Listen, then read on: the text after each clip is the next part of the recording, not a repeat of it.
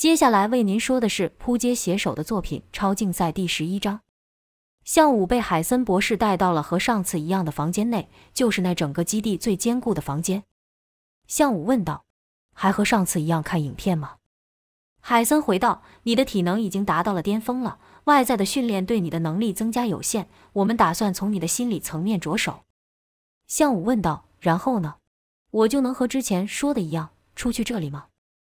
向武这话是帮卢卡斯问的。海森听到向武想要离开。心想，这可是他第一次提起这事，便问：“怎么了吗？”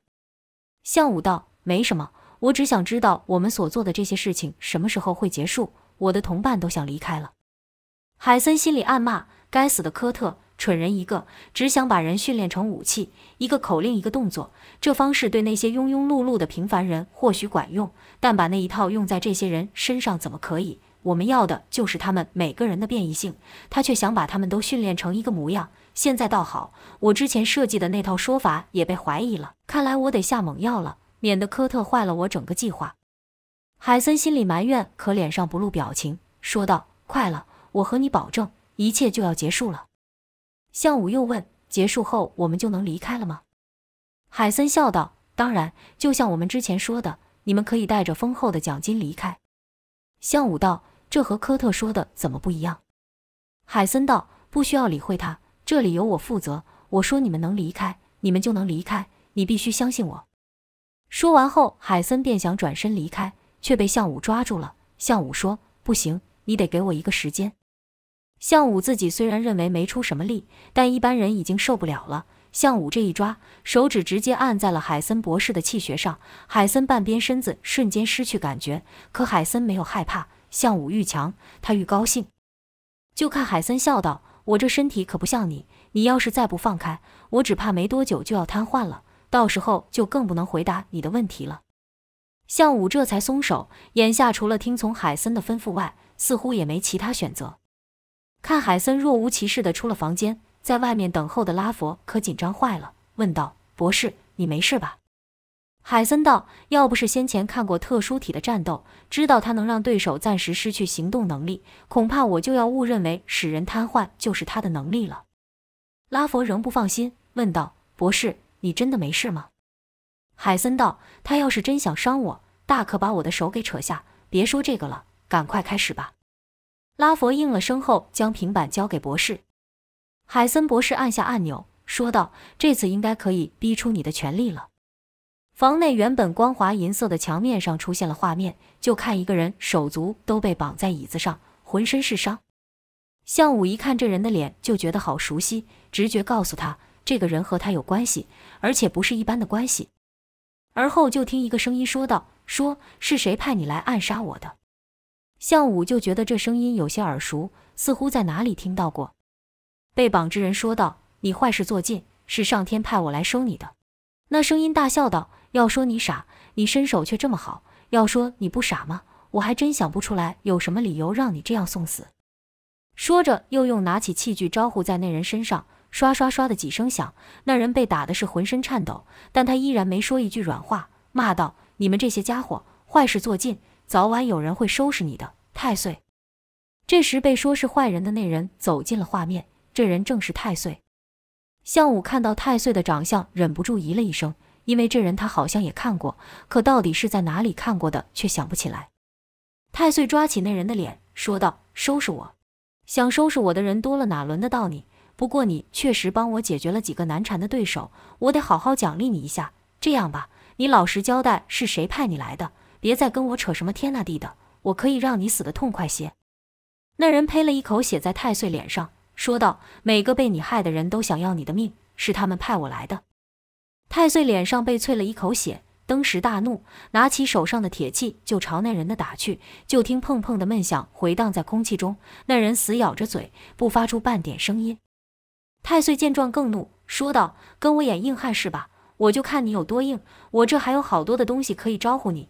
我答应了他们不能把你玩死，但可没答应他们不能让你老实。说起来，我还是帮他们的忙呢。”说完还对镜头笑道：“我可是一个遵守诺言的人。”太岁一边说一边换工具，就看太岁拿出了一个头罩，就像海森给向武戴的头罩。只是太岁那个明显阳春了许多。太岁饶有兴致地将头罩放在那人头上，跟着又跑到镜头前说：“刚好帮你们测试一下这玩意管不管用。”那人突然发出了凄厉地尖叫，全身抽搐不已。随着叫声停止，那人的头也垂了下来。太岁乐的是哈哈大笑，说道：“效果不错呀，我费了这么大力气，他都不吭一声。你这像玩具的东西一套上，他立刻就不行了。这就是科技的力量啊，真棒！”跟着太岁又走到那人身旁，摘下了装置，让那人的脸对着荧幕，就看那人已经神志不清了。太岁却笑道：“我可是用你们给的东西哦，要是有损伤什么的，可不能算我的。你们欠我的东西还是得给我。”这时就听那人小声的说着话，太岁眉头一皱，念道：“你怎么还没完没了？还没学乖，想再来一下是不是？”那人嘴巴还继续动着，似乎在重复说着什么。太岁道：“你想说什么？大声点。”那人鼓起了最后的力气，说道：“你等着，项武会帮我报仇。”取你狗命，正义早晚会得到伸张的。向武看这段影片的时候，脑中不时的出现一些片段闪过，且画面每闪过一次，向武就觉得脑袋像被电击一样的刺痛，痛到向武忍不住拉扯自己的头发，但他的视线一刻都没有移开画面。或许是同情弱者，或许是看不惯人受到欺负，他直觉那被绑在椅子上的人是好人。那折磨人的是坏人，尤其是当那被绑之人重复说道：“项武会帮我报仇”的时候，项武就感觉那人在呼唤自己。至于为什么会有这感觉，项武也说不上来。在房外的海森与拉佛也是紧张地盯着项武的数据，这是他们所能想到最猛的一帖药了。海森隔着荧幕对项武喊话：“你应该不只有这种程度，释放你全部的力量出来。”此时，随着项武不自觉散发出那像野兽利爪的气，房间的受损程度已经来到了百分之六十。画面中被绑那人还是不屈服地说道：“正义会得到伸张，你一定会受到制裁。”太岁发出一阵狂笑，说道：“真是老套啊！你可真是活在自己的世界。现在都什么时代了，还在那边开口正义，闭口正义？我告诉你，现在这世界……”有钱就是正义，我所做的生意都替我带来大把的钞票。这座城市里，我就是正义。那人又呸了一口，说道：“只要有我们在的一天，你的钱就保护不了你。”太岁也看过不少狠角色，但像这人这么硬的，他还真是第一次见到，居然感到惋惜，说道：“可惜呀，你是个疯子，不然以你的身手，跟着我干，我保证你可以赚到想都想不到的数目。”说完后，太岁粗鲁地揪起了那人的头发。说道：“我知道你不在乎钱，OK。每个人都有自己的选择，但只有一件事不行，你知道是什么吗？”太岁也明白那人不会回应他，便自己接下去说道：“那就是挡我财路。”说完后，太岁对着镜头说：“放心吧，我不会打死他的。”就看太岁慢条斯理地戴起了拳套，而后绕到那人的背后，猛然一拳朝那人打去。太岁的身手虽然不及地下格斗冠军。但也绝非弱者。那人被太岁这一拳打得吐出一口热血，但还是一句都不哼。项武看那人被打，那感觉就好像打在他身上一样。项武震了一下，并说：“该死的家伙，给我停手啊！”可画面中的太岁哪里会听得到？就算他真的听到了，只怕也不会停手，反而会打得更重。就听砰的一声闷响，太岁又重重地打了那人一下，并说：“好一个硬骨头，看是你的骨头硬。”还是我的拳头硬，要是受不了，开口求我就可以了。跟着就是左勾拳、右勾拳，连续朝那人身上招呼。那人还是一句软话都不说，可项武却受不了了，大喊：“住手！别打了，给我住手啊！”就在太岁继续骂道：“你想要正义吗？我这拳头就是正义。”紧接着就是一记重拳要打向那人时，棒的一声巨响，整个基地最坚固的房间被打破了。霎时间，到处都是灰尘，伴随着爆炸，是危险的警示音。海森怕这声音惊动科特，立刻将警示音给切掉。待烟雾渐渐散去后，就看当中站着一人，那人自然是项武。项武此刻就像超级赛亚人一样，头发都竖了起来，周围散发着强大的气场，只差不是像卡通那样呈现金黄色而已。一时间，没人敢接近项武，就连海森也不敢再贸然过去，因为此时项武所展现的破坏力不但超过了他们的设定，看起来还很痛苦的样子。几人僵持了好一阵子，海森忍不住说：“你现在感觉怎么样？是不是觉得浑身都是力量？向武这才回过神来，首先看到那被他打破的大洞，问道：“这是我造成的？”海森道：“快告诉我，你现在是什么感觉？”向武没有回答海森的问题，反问：“那个人呢？”海森不解说道：“什么人？”向武道：“影片中的那个人。”海森道：“你说那个呀？那不是真的，你忘记了那只是电影而已吗？”向武犹豫道：“那不是真的。”海森一边说一边小心靠近向武，说道：“对，那不是真的，但你的能力却是真的。”向武道：“什么能力？”海森道：“当然是你的超能力，不然你怎么能毫发无伤将这世上最坚固的地方给打穿呢？”向武道：“我我不知道。”我只想要阻止那个家伙，海森道：“我明白，相信我，我完全能理解你的感觉，对恶人的厌恶，没错吧？我们都讨厌那种败类。”向武看海森完全没有恶意的样子，正要稍微放下戒心时，却听到有人哀求道：“我不行了，别再逼我了。”是一个女生的声音。另一个男子的声音凶道：“给我起来！你们每天都玩这把戏，不累吗？不起来，我就会让你起来。”那女子道：“不要逼我，拜托，不要再逼我了。”向武咦了一声后，便消失在海森的眼前。向武的速度极快，人消失后还产生一道强烈的旋风，将仪器与文件给吹得四散。海森当场就愣住了，问道：“人呢？”拉福道：“肖消失了。”海森大吼：“废话，我也知道他消失了，到哪里去了？”拉佛下意识的就想抄起电脑，想从监视画面上找到向武，可手才刚碰到电脑，就发出一声痛叫。原来所有电子产品都已经烧坏掉了。海森可不是个没主意的人，尽管眼前的场面看似失去控制，可那又如何？他所做的研究本来就是超前且无法预测的。海森稍微一想就知道向武会去哪了，说道：“跟我来。”拉佛说道：“但我手上没有武器。”海森道：“笨蛋，你认为武器对他会有用吗？”拉佛心想：“说的也是，特殊体连这比金库还牢固的房间都能破坏了，寻常武器对他自然不管用。”可一向依赖科技的拉佛没了电脑，智商好像瞬间下降了不少，问道：“博士，我们要去哪找他？”海森道：“经过这几次的观察，你还没看出来是什么触发他的能力吗？”拉佛回道：“难道是同伴？”海森嗯了一声，说道：“他一定是去找他的同伴去了。”尽管听了海森的话，拉佛还是没能意会过来，问道：“特殊体的同伴？他在这没有同伴啊？难道是 A 级？”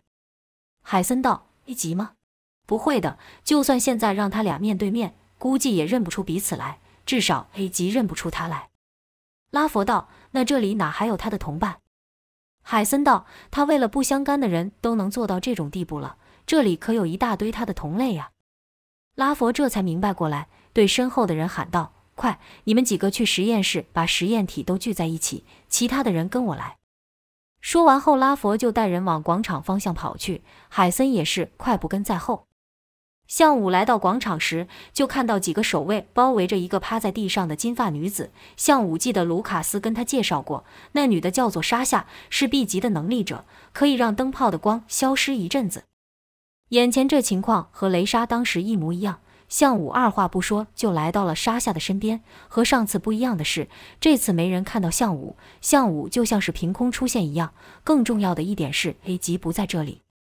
几个守卫看到向武宛如鬼魅一般的出现，都吓了一跳。向武首要的目标是救人，而不是伤人。就看向武伸手轻抓住沙夏，跟着就将气灌到沙夏体内。向武也不知道自己到底为什么要这样做，只知道这样做会有帮助。至少上次对雷莎就是如此。守卫原本愣在一旁，看到向武对沙夏出手，守卫便道：“你要做什么？放开他！”向武自然不会理他们，继续将气传给沙夏。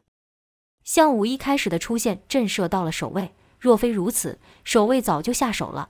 但看项武一点都没有要听话的意思，守卫们便把武器举了起来，喝道。快放手，不然就别怪我们了。项武现在全神贯注的在沙夏身上，而在项武的帮忙下，沙夏觉得以一股暖流从项武身上传来，这感觉是什么，他也说不上来，只觉得无比的受用。疼痛与疲惫的感觉好像都消失了，而且还觉得全身充满了力量。沙夏不自觉的就使出了能力。广场上的灯光顿时开始急速闪烁起来，几秒钟后，跟着就是啪啪的连串声响爆出。原来是灯泡经不住沙夏的能力，全都爆开了。广场内顿时陷入了一片黑暗。守卫一来是害怕，二来是慌了，问同伙道：“怎么办？要攻击吗？”另一个人道：“怎么可能？他们每个都是重要的资产，身价比我们高得多了。要真打死了谁，我们也就完蛋了。”那守卫道。那我们就这样什么也不做。这时，就听他们的小队长冲这几人喊道：“别胡乱攻击！科特将军正在赶来，一切听将军安排。现在跟着我慢慢退到入口处。”可当他们撤退的时候，却有一群人进来，那就是海森与拉佛等人。好巧不巧，当守卫摸黑退到入口时，海森一群人正好冲了进来。项武的能力是一发不可收拾。沙夏在项武的帮助下，除了破坏了灯泡外，更感觉到自己的能力在快速提升。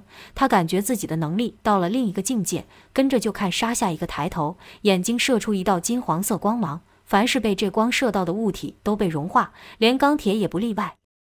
与此同时，沙夏身上也发出了一道浅色接近透明的亮光，像波浪一样。凡是碰触到这亮光的人都感觉体内有什么都东西被触发了，像电流穿过身体，只是这电流是由内而外，在自己的体内流窜。跟着沙夏发出一道最为强大的能量波后，晕了过去，眼中的金光也消失了，四周再度陷入黑暗。雷莎是感应型能力者，即使看不到，他也可以感觉到向武所在。他直直地朝向武跑去，一边跑一边发动能力，直接用意念对向武的说话：“我要你帮我。”你必须帮我们恢复记忆，逃出这里。雷莎的声音像是从向武的脑中出现一样，可向武不会心电感应，便问道：“雷莎，是你在说话吗？”雷莎道：“是我，我们的记忆被篡改了，他们给你看的画面是假的，你不是现在的你。”向武疑惑道：“我不是我，画面被篡改，你在说什么？”雷莎道：“记忆这东西是不可能完全消除了，就像硬碟上的资料一样。”他们只是将其他的记忆覆盖上去，让我们信以为真。向武不解问道：“你是说我的记忆是假的？”雷莎道：“不只是你而已，卢卡斯、克雷伊、梅林等的人也都是一样。上次我和你接触后，你难道没有感觉吗？”向武道：“有一些画面突然出现，但我不明白那是什么。”跟着向武问道：“你怎么会知道这种事？难道你早就想起来了？”雷莎道：“没错。”我为了怕他们再对我动手脚，所以一直没有真的睡着。我怕我醒了后就不知道自己是谁了。向武想起每次看到雷莎总是虚弱的模样，脸上的黑眼圈也是愈来愈严重，眼睛也充满了血丝。向武又问道：“那你要我怎么做？”雷莎道：“我要让每个人都恢复记忆，可是我的力量还不够强大，我要你把力量借给我。”向武心想：这是什么意思？没等向武说出口。雷莎就回道：“像你之前对我做的那样就好了。”雷莎说这话的时候是真的用说的，因为他已经来到了向武的身边。雷莎说：“把你的力量借给我，像刚才你对沙夏做的那样。”向武道：“我试试看。”跟着便试着将手放到雷莎身上，可由于向武看不清，便碰到了不该碰的地方。雷莎忙道：“不是那里。”向武也觉得触感不对，正要缩手，就被雷莎给抓住。跟着就听雷莎说道：“你知道怎么做的。”随后雷莎就发动了能力，和上次一样。向武的脑中又闪过一些画面，他看到了自己走进阴暗的市场，和一群人打了起来。只是这次的画面比上次更清楚，他看到那个凶恶的人的长相和刚才海森给他看的影片中人物一模一样。向武甚至想起了那人的名字——太岁。跟着画面一换，就看那被折磨的人低着头喃喃说道：“项武会帮我报仇的。”说了几遍后，那人突然抬起头来，两眼直视着项武，说道：“你会帮我报仇的，对吧？”这次项武看清楚那人的眼睛了，项武就感到大脑中有什么东西被解开了，所有的回忆都回来了。他想起来自己不是叫史进，史进是他兄弟的名字，他的名字是项武。随着项武恢复记忆的同时，项武也将自身的能量灌入雷莎的体内。雷莎感觉到自己的能力愈来愈强，可项武还没有要停手的迹象。雷莎开始受不了了，难受道：“你记起来了吧？可以停手了。”但这时候的向武陷入回忆中，别说听不到雷莎说话，对于外界的一切也都没感觉。雷莎知道，要是不赶快挣脱向武的话，很可能会有生命危险。但是光凭力量，雷莎是不可能脱离向武的。情急生智，雷莎想到了一个方法。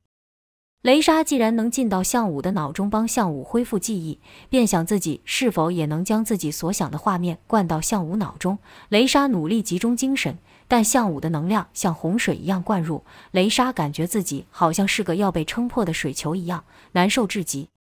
就在生死一瞬间时，雷莎一咬牙，将画面放到了向武的脑中，向武就看到七孔流血的雷莎被绑在椅子上，就和他的兄弟史进一样。雷莎还学他的兄弟说一样的话。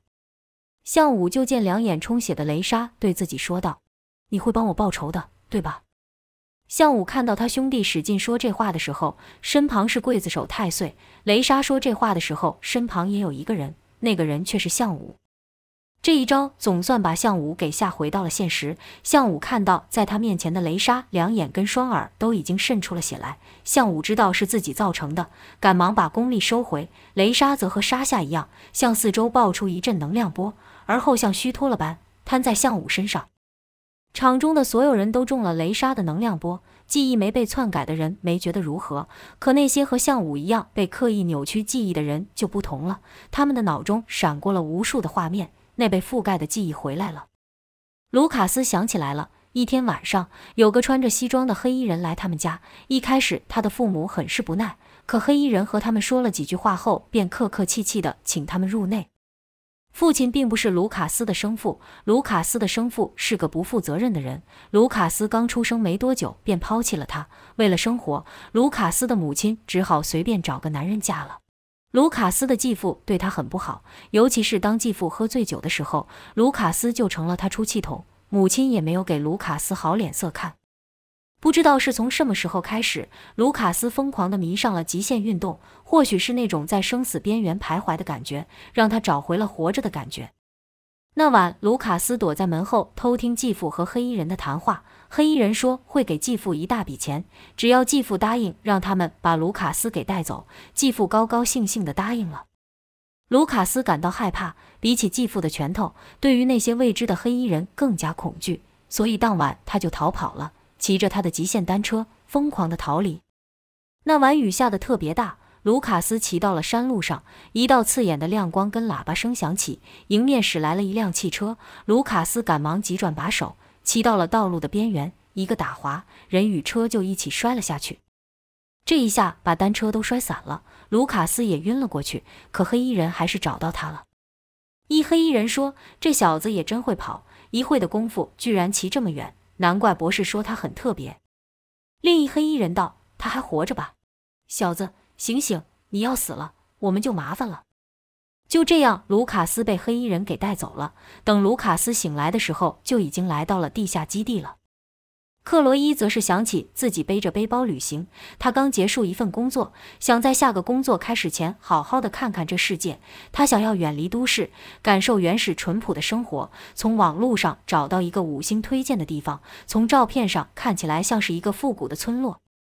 克罗伊到这里的时候有些吃惊，因为他发现好多人和他一样想逃离现实。这里的人很热情，围着萤火，喝着酒，弹着吉他，唱着歌。简直就像是电影里的嬉皮村。随着时间愈来愈晚，在酒精的催化下，男女之间的互动也愈来愈大胆。克罗伊也被其他女生拉起来跳了一段舞，而后有个英俊的男子和他搭讪，问他为什么会到这里来，还有没有其他人知道他在这里。克罗伊老实的回说没有，没有和人结伴，也没有告诉别人自己的行程。他想要到一个陌生的地方，一个没有人认识他的地方沉淀一下。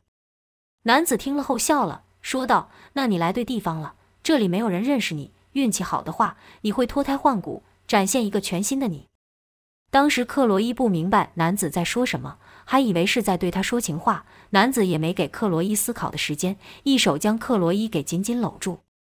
克罗伊本来还有些抗拒的，可看其他人都这样，甚至行为比他更为大胆，再加上当时的气氛。就没将男子给推开。没多久，克罗伊觉得头有些晕，眼皮是愈来愈重。在睁眼时，他看到自己在一个透明的舱筒内，外面有许多白衣人。克罗伊以为是医院，他想不到自己怎么会在这里。前一刻他明明还在西皮村。他惊慌的乱叫，想要挣扎，却发现自己的身子被牢牢的固定住。这下他更害怕了，拼命的大叫。一个白衣人走了过来，由于白衣人只露出眼睛，克罗伊无法分辨出那人是男是女，只是慌张的叫道：“你们是谁？我怎么会在这里？放我出去！放我出去！”白衣人完全没有想回答克罗伊的问题，只是拿了一个针剂朝连接克罗伊的机器注入。很快的，克罗伊就没有再发出声音了。等再醒来时，便已经到了玻璃房内。